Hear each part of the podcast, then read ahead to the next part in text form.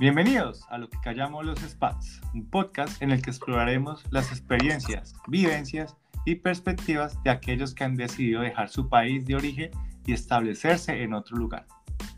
Desde la adaptación a nuevas culturas hasta las dificultades y desafíos que surgen al vivir en un lugar diferente. Hablaremos con expatriados de diferentes partes del mundo para descubrir lo que realmente significa vivir en otro país. Acompáñanos mientras compartimos historias, consejos, reflexiones y lo que callamos los expats sobre la vida como expatriado. Recuerden seguirnos en redes sociales arroba lo que callamos los expats y mantenerse actualizados.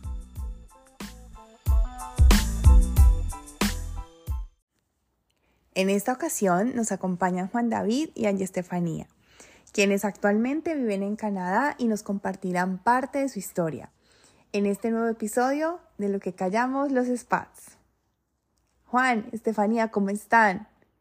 Bienvenidos a este nuevo espacio de recién desempacados. Hola, hola. Hola, hola, ¿cómo van? Hola a todos, muchas gracias. De nuevo agradecerles por su tiempo, por confiar en nosotros y en este espacio de lo que callamos los Spats. Pero bueno, empecemos. Viven en Canadá. ¿Hace cuánto? Mm, ya cumplimos un año. Esta semana, de, hecho. El 2 de mayo cumplimos un año. Felices, muy felices, la verdad. Ay, nuestro aniversario. ¿Y qué los llevó a mudarse a este país? ¿Fue una decisión personal o profesional? Cuéntenos. Un poco, mira, un poco de ambos. Eh, de hecho, desde que nos casamos hace, hace siete años, eh, teníamos este sueño de, de, vivir afuera, de tener esta experiencia internacional ahora como pareja. Eh, yo por mi lado también quería hacer una maestría en inglés internacional, entonces como que nos vimos en, en un momento con mi esposa con, con, toda la intención, las ganas y, sentimos que era el momento de hacerlo y como que unimos esos sueños personales y, y aquí estamos. Genial.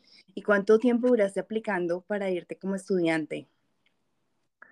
Mira, pues eh, yo creo que fue relativamente rápido. El proceso empezó en octubre de 2021 y, es curioso porque fue a través de una publicación donde nos enteramos acerca de la universidad. A veces uno cree que esos artículos de periódico no, no son ciertos, eh, pero había un artículo de una universidad canadiense que estaba ofreciendo un, como una beca eh, para, para latinos y, y como que ya vi ese artículo y cuando decidimos ya dar el paso de salir del país, me acordé de ese artículo y averiguamos la universidad y, bueno, evidentemente seguía vigente la, la, la beca y, y, aplicamos y todo el proceso con la universidad y la embajada fueron aproximadamente, quedamos seis meses, ¿no? Yo creo que fueron seis meses. También hay a, adicionar que fue una coincidencia, porque nosotros como que sumamos y restamos todas nuestras opciones en Colombia. Y, y, bueno, y nuestra solución o, o nuestra primera mm, no sé, como que escarbando nuestros sueños decidimos, decidimos irnos del país y justo eh, pues pensamos cómo irnos y entendimos que como que la vía era el estudio para, para, para Juan David. Y justo encontramos, Juan David se acordó, oye, mira, yo vi esta publicación en portafolio, vamos a ver qué es. Y justo en esa semana estaban dando unas conferencias y tuvimos que pagar como que para poder asistir y fue como que todo se empezó a dar, fue, no sé, como cuando se, se alinean los, los astros, todo, que te empieza a salir como que te dices, bueno, acaba el camino y van dando todo. Sí. Entonces... ¿Y qué tan costoso fue ese proceso, ya que hablas de, del tema? Pues mira, y ahí también para un poco comentarle a, a los oyentes, en Canadá hay como dos tipos de costos, uno que es como doméstico, o sea, como local, y otro como estudiante internacional como estudiante internacional es más bien costoso. Eh, Costosísimo. Pero como, como dije anteriormente, esta universidad está ofreciendo una beca y la beca precisamente era permitir que esos estudiantes latinoamericanos eh, que querían venir a estudiar pagaran como locales. Entonces ahí ya era un ahorro como del 30, 40%. Entonces eso lo hizo más asequible. Pero no deja de ser obviamente un proceso que, que hay que planear, sí, pues hay que tener un, su, un buen dinero ahorrado para poderlo hacer bien. ¿Y qué incluye parte de esa beca? Si nos pueden contar. Mira, realmente la beca solo incluye eh, fee, que es como la matrícula, eh, que es el fee como local en vez de estudiante internacional. Pero sí, es un ahorro como del 30, 35% de esa matrícula. Lo que son ya gastos de, de, vivienda y todo lo demás que obviamente se asocia a vivir afuera, ya eh, corren por tu cuenta. Ya. Claramente que, ay, perdón. No, quería decir que es lo que te da la beca, ¿no? Pero a la final, pues el gobierno de Canadá te exige varias cosas, eh, eh, hablando financieramente, para que tú puedas venir. Entonces, pagas la universidad, tienes que demostrar que puedes sostenerte el primer año, puedes, tienes que demostrar que tienes cómo sostener a tu pareja si quieres viajar con pareja o con familia. Eh, tienes que pagar tus vuelos, o sea, tienes que demostrarle al país que tú tienes cómo autosostenerte por este tiempo y no que vas a hacer una carga para el gobierno, porque ya de por sí tienes negada la visa. Entonces, eh, sí es importante decir eso, que no es solamente tener la aprobación de la visa, sino demostrarle a Canadá que tú puedes correr con todos los gastos adicionales para vivir bien acá. Ya, entiendo que llegaron juntos. Sí. Sí, llegamos los dos. ¿Qué tal fueron esos gastos iniciales de recién empacados? ¿Cuántas maletas llevaban? ¿Cómo fue todo eso? ¿Qué traían las maletas? ¿Qué pues dije? Bueno, allá no vamos a conseguir. Wow, yo creo que los gastos iniciales son los más impactantes al principio porque tú todo lo multiplicas por tres, ¿no? Entonces, que pues era el, costo adicional de nuestro peso colombiano al dólar canadiense, que es un poco más económico que el americano, pero sigue siendo pues la diferencia bastante amplia. Entonces, claro, pagar vuelos, eh, llegábamos a Airbnb, entonces nosotros nos salió la visa, y viajamos casi que inmediato, entonces encontrar Airbnbs para verano, que fue que viajamos, como primavera, verano, pues carísimos. Entonces, casi que por 15 días tuvimos que pagarlo de un mes que pagamos en, en arriendo actualmente y tuvimos que pagar dos, creo que fue por una semana, ¿no? Que por, casi que por semana pagamos el, lo que pagamos por el mes y tuvimos que mudarnos para dos porque viajamos con dos acompañantes peludos, peluditas, dos gatitas. Eh, que incrementó bastante el precio, pero que ha hecho enriquecedora la experiencia también, viajar con ellas. Entonces, en, términos de, maletas, viajamos cada uno con una maleta grande. Eh, y una gata. Dos maletas personales y cada uno con una gata. Eso fue una odisea en los aeropuertos porque tocó hacer escala, ¿no? Nosotros estamos en Vancouver y no hay vuelos directos desde Bogotá, entonces tocó a través de Toronto, entonces imagínate un vuelo de un viaje de 24 horas para un animalito es, fue fuerte. Pero yo creo que acá es el primer tip, que, o bueno, de pronto ya lo han dicho, pero cuando viajen, cuando decidan mudarse, viajen ligeros. O sea, conocemos de mucha gente que llegaron con nueve maletas, o sea, diez, una cosa que empacaron las ollas que les dieron en el matrimonio, cosas así súper extrañas, llevaron ollas pitadoras, o sea, súper chistoso. Entonces, viajar ligero, viajar ligero que parte de, la, de, construir una nueva vida es construir nuevas maletas y llenarlas de, de, nuevas experiencias, ropa, cosas, diferentes marcas, lo que sea. Entonces, no se preocupen tanto por la maleta, que a la final van a encontrar cosas mejores, estoy segura. Genial, genial tus consejos. Eh, bueno, ¿y qué requisitos tuvieron que, que tener en cuenta para el tema de los gatitos? Porque hoy en día eh, muchas parejas eh, ya tienen sus mascotas y, uno de sus miedos es, ¿las puedo llevar? ¿Dónde las...? proceso. Si nos pueden contar un poco más cómo hicieron con, con ese, ese tema de las, de las mascotas. Pues yo creo que lo primero es decidir a llevárselas. Eh, porque pues casi siempre decían cómo dejarlas o dejar sus animales y yo siento que, o sea, creo que eh, completamente convencidos de que nuestras gatas han sido un apoyo emocional bastante fuerte y hubiese sido muy duro para mí haberlas dejado, sobre todo para mí. Eh, y hay un proceso largo que hay que hacer, pero no es imposible. Sí es costoso, pero no es tampoco que te digas vas a quedar, no sé, vas a quedarse sin un vuelo si, si, si pagas el proceso de tus gatas. Entonces, Colombia tiene como un proceso ahí riguroso con, con el tema de, de, de, los animalitos para sacarlos a otros países. Hay que revisar qué exige el país a donde las quieres llevar. Por ejemplo, Canadá no fue tan estricto como lo es Estados Unidos, por ejemplo. Eh, sí nos pidieron como la vacuna de la rabia, que estuvieran con, con sus exámenes médicos, con la revisión de médicos, sí, con un chip que les ponen. Ah, pero en general fue un proceso rápido, comprarles el vuelo y, y que cada una viajara con, con, su acompañante, que en este caso pues una viajó con Juan, otra viajó conmigo, y, pero todo el tiempo estuvieron, yo creo que estuvieron bien, viajaron con nosotros en cabinas. Entonces, otro consejo, no dejen sus animales. Créanme que después de estar tan lejos, se convierten en familia, se convierten en apoyo emocional, se convierten en compañía, en tiempos de, de, soledad también son parte fundamental emocional, yo creo que... Y hay otro escenario donde la deciden viajar solos y después traerlos y normalmente ese proceso es mucho más caro. Y es tedioso, sí. Eh, exacto, y tienes que hacerlo a través de agencia, etcétera. Entonces, si se puede viajar de una vez con las mascotas, muchísimo mejor. Solo es que se informen, en qué necesitan para entrar a sus, a sus países y ya, con sus animales. Genial. Bueno, nos comentaba Juan David de que llegaron a un Airbnb. ¿Cómo fue esa búsqueda? ¿Fue desde Colombia? ¿Cómo, cómo fue este proceso? Cuéntenos un poco para escuchar esos consejos. Sí, haciendo retrospectiva, eh, claro, cuando nos aprueban la visa y teníamos vuelo, pues el próximo paso era saber dónde llegar y obviamente pues y éramos dos más los animales, entonces los Airbnbs son más limitados porque no todos los lugares van a aceptar mascotas.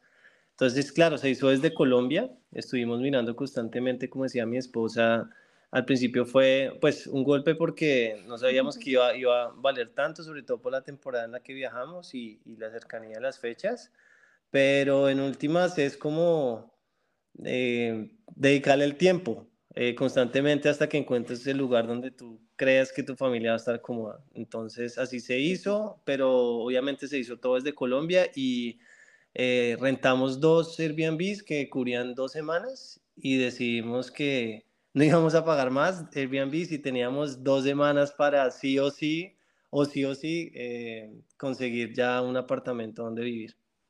Ya, y, y esa búsqueda del, del, apartamento, ¿qué tanto se demoraron en encontrarlo? ¿Cómo fue ese proceso?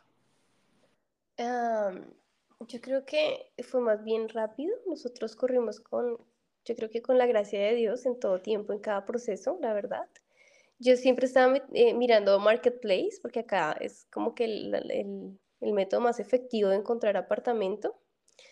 Eh, todo el tiempo estaba mirando, todo el tiempo, cada, cada, momento libre que tenía. Yo creo que sí es una constante búsqueda y más por el tiempo que llegamos, lo repito, que era como casi verano, donde la gente ya como que se establece, porque el verano acá es para disfrutar, ya la gente no está mudándose nada, entonces hay muy pocos lugares que son pet friendly, entonces realmente Llegaba eh, un día que decidimos salir, fue un, sábado, y ese mismo sábado encontramos apartamento, que es donde estamos viviendo acá desde, desde hace un año.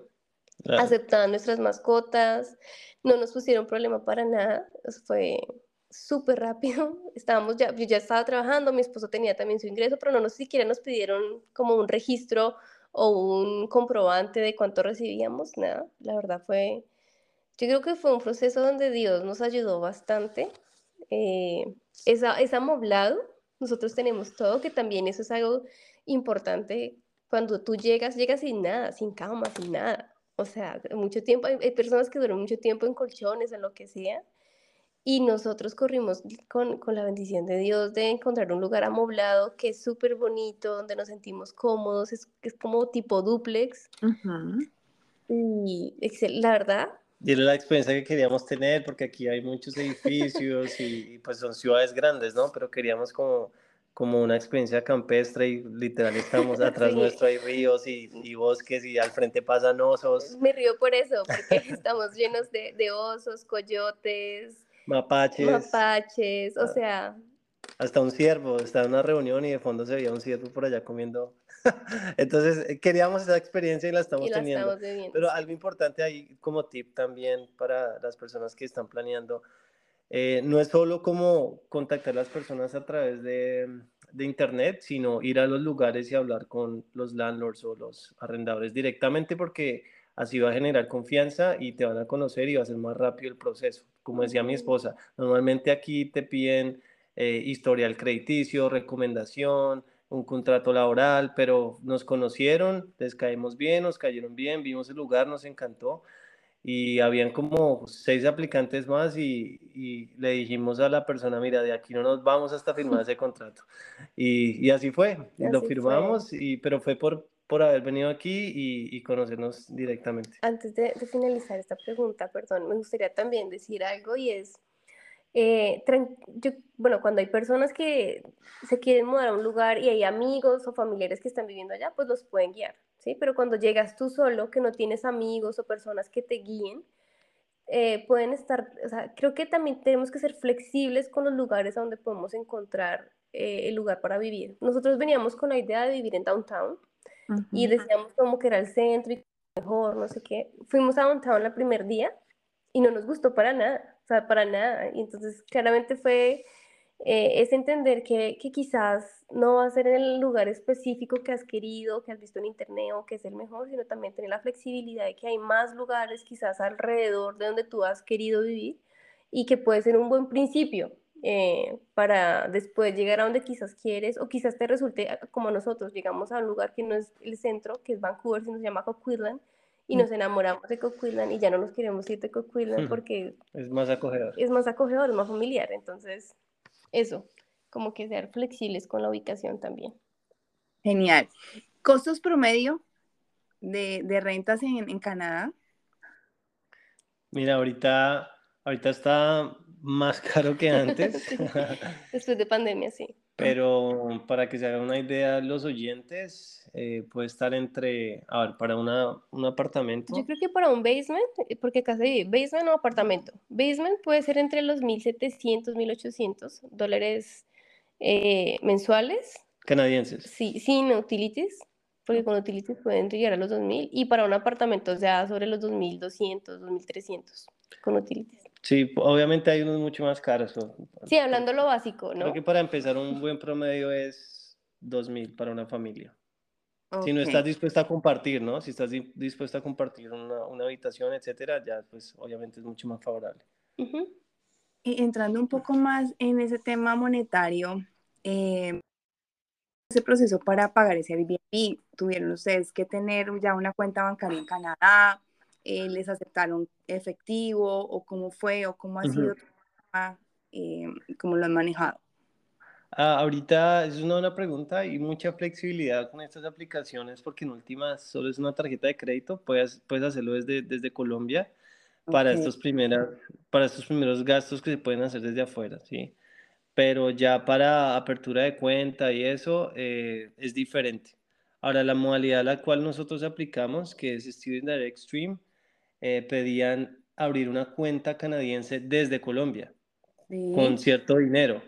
Entonces, solo bastó con hacer la transferencia a través de nuestro banco local en Colombia y enviar el comprobante al banco canadiense y ellos eh, de vuelta nos enviaron ya la información de la cuenta. Entonces, desde Colombia abrimos una cuenta eh, y cuando llegamos a Canadá fuimos al banco y ya nos dieron la respectiva tarjeta. Entonces fue más bien rápido por ese lado. Eso te ayuda también como referencias bancarias, ¿sí? Eh, referencias financieras, perdón, porque la gente lo que quiere saber es que tú tengas dinero para pagarles en general.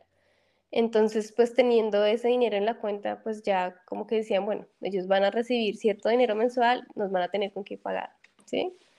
Em, yo creo que también sería bueno hablar de números. Eh, nosotros tuvimos que, e, en esa cuenta tuvimos que dejar eh, bueno, sí, como que meter, no sé cómo qué, palabra usar en este momento. Depositar. Depositar 10 mil dólares.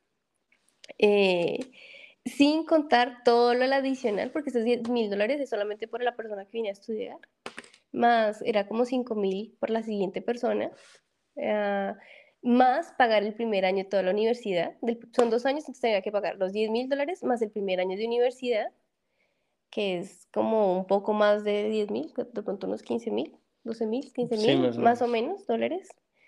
Eh, y tener, pues, dónde vivir, pues tenías que haber pagado tu Airbnb, tenías que haber tenido tus, tus vuelos y demás. Ah, yo creo que en grandes, grandes rasgos, esos serían como los números principales para tener en cuenta en la modalidad que nosotros aplicamos, porque Canadá tiene cantidad de medios y cantidad de formas de aplicar. Sí, esta es una de ellas y, es súper, súper importante la información que nos das para todos nuestros oyentes. Eh, también, digamos que enlazando un poco todo este tema eh, monetario, de las cuentas, eh, ¿qué es lo que más se maneja en Canadá? ¿Todo es digital o, tú consigues pagar vivo todavía? Porque mm tener un poco más esa información, como la. Sí, mira, aquí em, creo que es un país muy, muy bancarizado y yo no he, es decir, la, la manera tradicional y común de pagar es con, con tarjeta. Sí, eh, no, los que usan efectivo son muy pocos y yo realmente desde que estoy aquí, los únicos billetes que he tenido son los que con los que llegué. Del resto no he tenido que sacar plata física del banco. Entonces todo es digital y se paga desde el celular o desde tu tarjeta. Yo creo que también es un tema muy generacional. Entonces, hay personas que ya solo usan el celular porque tienen pues, su, tarjeta ahí linkeada. Hay otros que siguen con la tarjeta y hay otros que claramente los seniors siguen usando su, su, su dinero efectivo. Les parece más cómodo, más confiable. Eh, entonces se ve de todo, pero yo creo que la verdad yo no he vuelto a tener un, un, billete en mis manos desde que aterrizamos acá. Entonces yo creo que es un tema más generacional también. ¿Y cobran cuotas de manejo o algo así como en Colombia? ¿De, las, de la tarjeta de débito? No, no, no, realmente no. Por los primeros 24 meses no, porque ese es el arreglo que te dan por ser newcomers. Ah. Entonces, claramente los bancos están buscando, o sea, Canadá es, una, es un país que recibe nuevos em, inmigrantes. todo el tiempo, entonces claramente los bancos están ahí esperando atrapar a la mayor cantidad, entonces te ofrecen 24 meses, que me parece bastante bueno, para no tener eh, pagos de cuotas de manejo, pero claramente después de esto ya se Está, está, muy controlado todo el tema de, de que de qué recibe la gente, cuáles son sus ingresos. Y por eso al gobierno, sobre todo por temas de, de, impuestos, les interesa que la gente esté pues con cuentas oficiales bancarias. Entonces, de hecho, cuando llegamos aquí ya nos ofrecían de una vez tarjeta de crédito porque les interesa que tú entres al sistema. ¿sí? Entonces yo llegué como estudiante y como que aquí está su tarjeta de débito y aquí está su tarjeta de crédito con tanto cupo y mi esposa también. Entonces, creo que es, es favorable por un lado, pero por otro, pues tienes que ser muy responsable, ¿no? Claro, es así. Y bueno, hablando de servicios, en el, en el tema de salud, ¿cómo les ha ido? ¿Se han enfermado pronto y han tenido que recurrir al servicio médico? ¿Cómo les ha parecido? ¿Cómo ha sido ese proceso? Bueno, esta me toca a mí, porque he sido la que más ha tenido que usar el servicio médico. Ah. Canadá, ah, pues Vancouver, cada uno, ellos como que por cada provincia tienen sus, como que su sistema médico diferente y ciertas eh, normativas diferentes. Bueno, en, en, en Vancouver en general, pues el sistema médico yo diría que es bueno. Comparado con Colombia es difícil porque pues en Colombia el, el, sistema médico está privatizado y los que podían acceder a él pues disfrutaban de muchos beneficios, ¿no? Aquí todo el mundo, ricos, pobres, lo que sea, tenemos el mismo sistema médico los que venimos como newcomers. Y sí, eso es, una, es algo importante porque nosotros no sabíamos que apenas llegábamos, eh, apenas aterrizábamos, teníamos que pedir nuestra mm, tarjeta para el servicio de salud. No sabía, me enfermé y tuve que ir. Y el día que fui no llevé mi permiso de trabajo y solamente por no llevarlo me iban a cobrar como 1.200 la consulta, 1.200 dólares la consulta. Y a lo cual dije, no, y me fui con mi dolor a buscar un walking clinic que me cobró como 200 dólares, que también es harto dinero, por simplemente ser newcomer y no tener la tarjeta de salud de acá. Eh, es difícil porque no es que te atiendan con urgencia, o sea, acá no es que la mujer embarazada tenga prioridad, no es que la anciano tenga prioridad, todos tienen la misma prioridad, todos están en la misma línea, todos, o sea, creo que eso es bueno y es malo, porque entonces tú dices, me duele más a mí que a él, o por favor atienda a este anciano antes de mí, pero pero no, todos tenemos como que estamos al mismo nivel. Y sí es un tema donde tómate un ibuprofeno, un Advil y vete, estás bien, estás vivo y vas a sobrevivir. Entonces, sí ha sido un impacto, eh, pues creo que no tan positivo, pero pues a la final nos tenemos que ir acostumbrando. Y no enfermarnos tanto, pero, pero, pero para concluir, extrañamos el servicio de la prepagada, sí. porque a veces la privatización de los servicios esenciales es bueno porque hay competencia y en últimas la competencia al, final va a favorecer al, al, al, consumidor. Y en este caso, pues es, es un monopolio, ¿no? Porque lo controla el gobierno y y claro, en cobertura es muy bueno eh, y vas a tener acceso a especialistas, etcétera, pero con tiempos que ellos definen que en últimas no se alinean a tus expectativas. Y más si vienes acostumbrado a un sistema de salud privado como la prepaga que en Colombia funciona también. O sea, un ejemplo rápido que, como para que tengan en cuenta cómo es el sistema de salud acá, es tú tienes una cita, necesitas algo y te tienen que llamar después de tres meses a decirte cuándo ellos quieran la cita. Es algo así. Entonces es algo que a lo cual tienes que irte acostumbrando. ¿Y los medicamentos? No. pues es con prescripción y también son, son muy controlados, pero ¿quieres decir algo? Eh, sí, necesitas tener un insurance donde trabajes, que, que te den una cobertura del trabajo, porque eso sí te ayuda. O sea, ahorita estoy tomando unos medicamentos que costarían 50 dólares, pero como tengo el insurance en mi trabajo, me costan 6 dólares. Entonces, también, pues, si necesitas una extra cobertura con, con, con, el trabajo, con lo que te ofrecen los trabajos aquí en Canadá.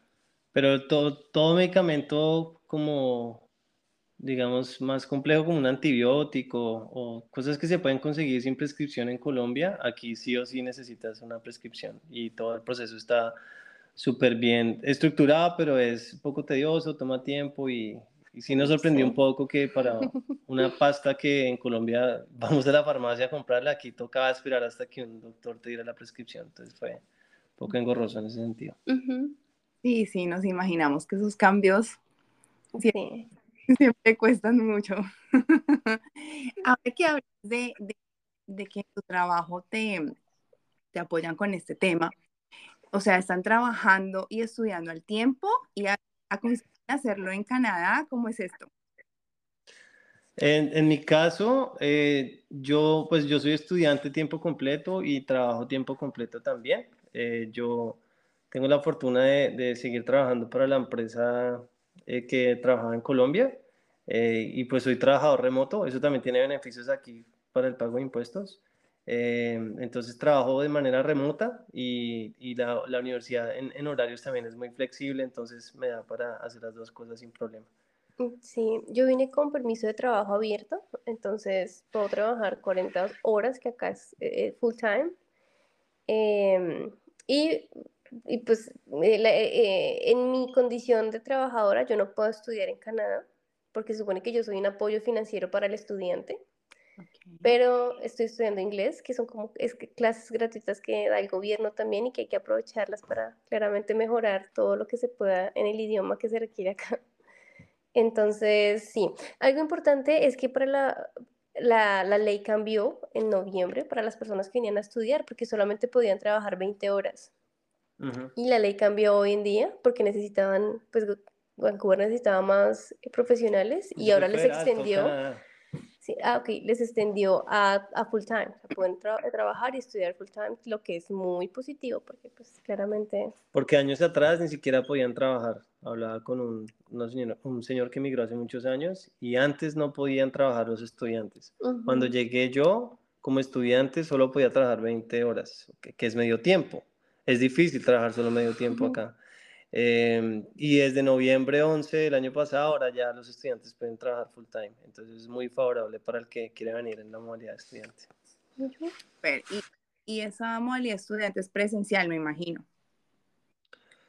Eh, sí, exacto. De otra manera, el gobierno te dice como que, pues entonces estudia desde tu país si lo quieres hacer virtual.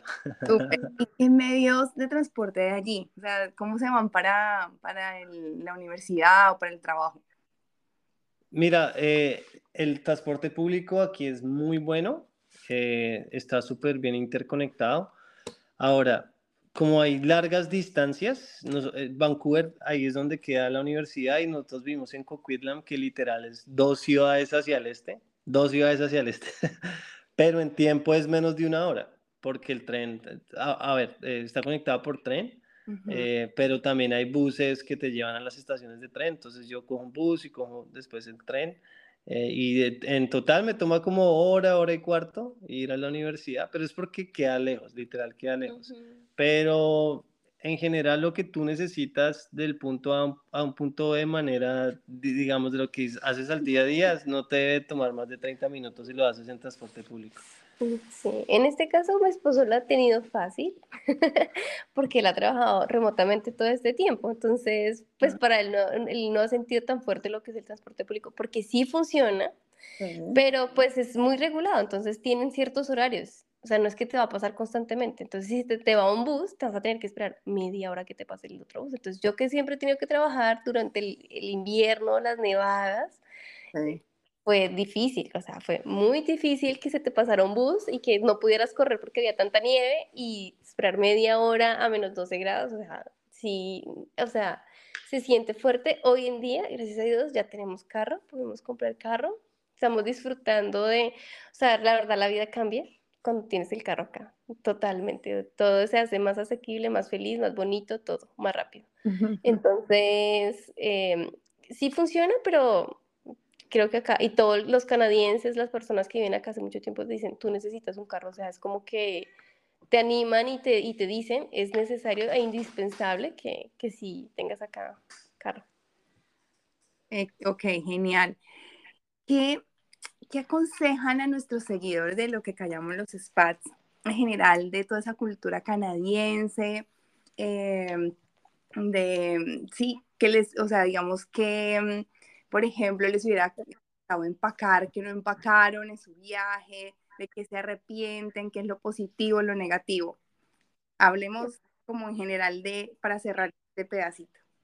Okay. Bueno, empiezo yo rapidito. Yo creo que, que vengan con una mente abierta y con un corazón lleno de sueños, con, que vengan a probar, que vengan a experimentar, que, que tengan la facilidad de no engancharse con nada porque es otra cultura diferente algo que es difícil es que siempre vas a ser extranjero, ¿sí? Es una cultura que no es tuya. Ah, y aquí, eh, Vancouver está, no sé cómo se Holanda, pero aquí pues hay demasiadas personas de demasiados países, entonces son culturas en cada esquina y no vas a sentir como que tú estás realmente en lo que para nosotros fue Latinoamérica, Colombia. Entonces venir con, sí, con la mente abierta, respetar, eh, querer aprender, querer Em, no sé, adaptarse, que yo creo que también, pues con el tiempo tú lo vas desarrollando más y se te va haciendo más fácil muchas cosas, el idioma, recibirlo con, como con la apertura, no de que me toca, porque a mí me pasó con el inglés por mucho tiempo que me toca inglés, pero acá es rico poder hablar y comunicarte, porque el inglés me une con personas de, de Rusia, de Ucrania, chinos, de, un montón de, de, personas de todo el mundo me une el inglés, entonces se vuelve más, se vuelve más rico poderlo, poderlo aprender. Eh, que yo creo que, que, que, nos faltó traer, yo creo que en mi caso más, más medicamentos, más antibióticos. Ahora me arrepiento y después de que mi esposo fue a Colombia otra vez dije, por favor, tráeme todas las medicinas que acá no puedo comprar fácil. En mi caso, tostacos. Los extraño. Ellos lo saben. Lo saben. Aquí no saben igual, los doritos no saben igual aquí también, entonces, pero... Genial. Bueno, y, y, pero los canadienses, ¿cómo son? El, el canadiense como tal, buena gente, positivo, negativo. Mira, ellos, ellos son personas que legítimamente les quieren, quieren al, al newcomer, al, al extranjero. Eh, tú te haces, sea, te, es decir, no, no sientes como esa, esa fricción que se puede sentir en algunos países, eh, sin mencionar alguno, eh, sino que te sientes como bienvenido y eso es muy chévere, que realmente hay una cultura muy, muy sólida hacia el extranjero y, y es parte de su economía y ellos lo saben, ¿no? Eh, el, turismo acá y obviamente el, el importar talento, etcétera, es una dinámica que Canadá ha hecho por décadas, entonces como que la sociedad está preparada y está abierta a hacerlo, entonces eso se ve en el día a día y, y en general creo que solo comentarios positivos acerca del canadiense.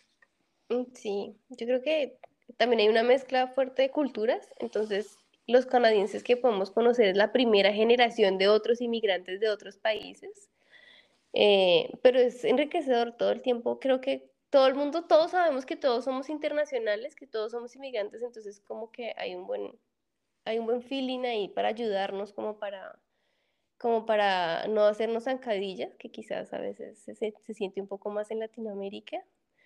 Eh, y sí, yo creo que son personas que están dispuestas a ayudar, creo que los podría definir así.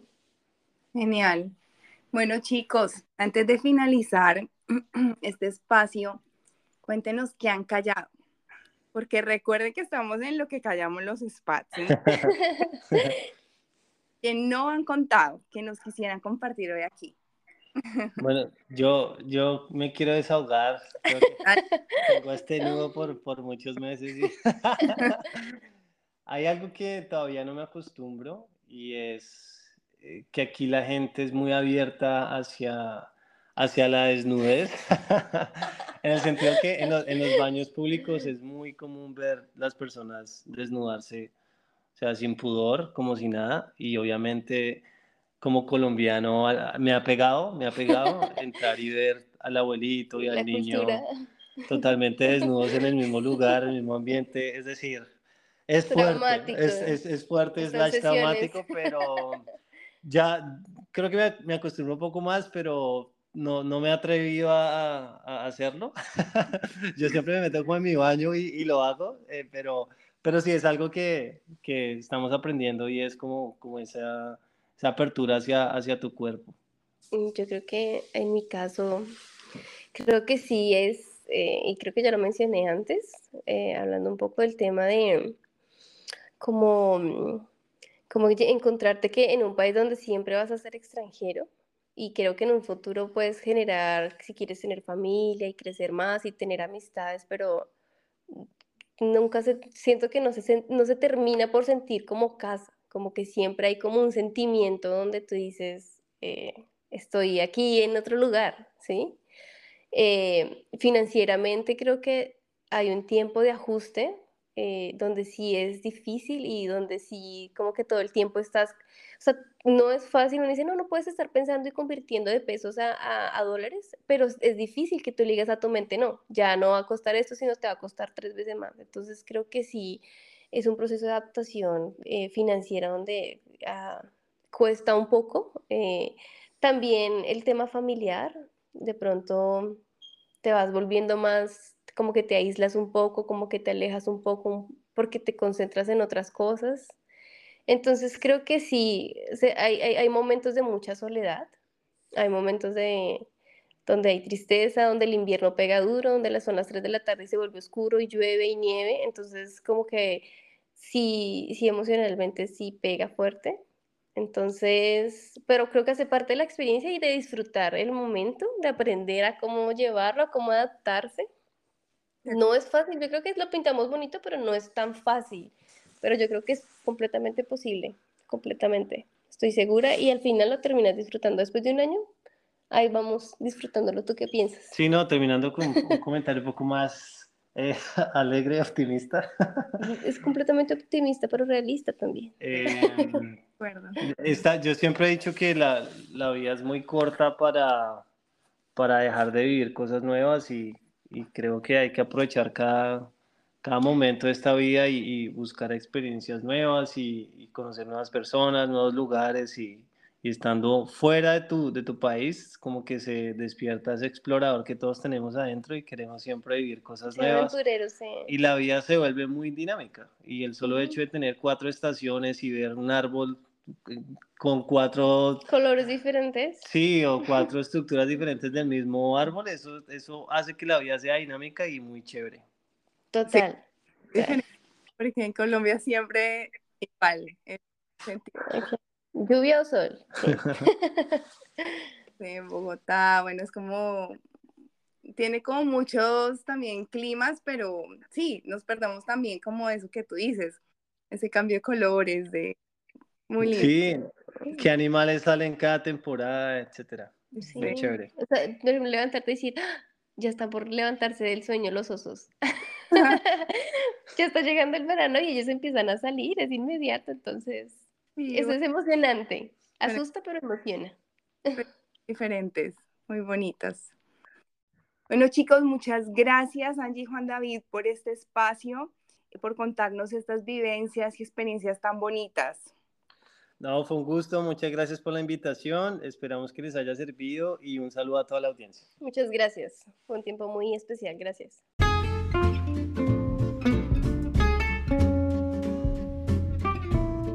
Gracias por escuchar lo que callamos los spa. Esperamos que hayan disfrutado de nuestro podcast y que hayan aprendido algo nuevo sobre la vida como expatriados.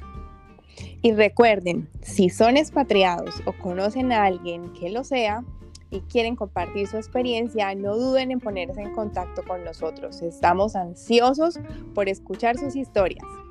Hasta la próxima y gracias por su sintonía. Síganos en redes sociales como arroba lo que callamos los spa. Síganos.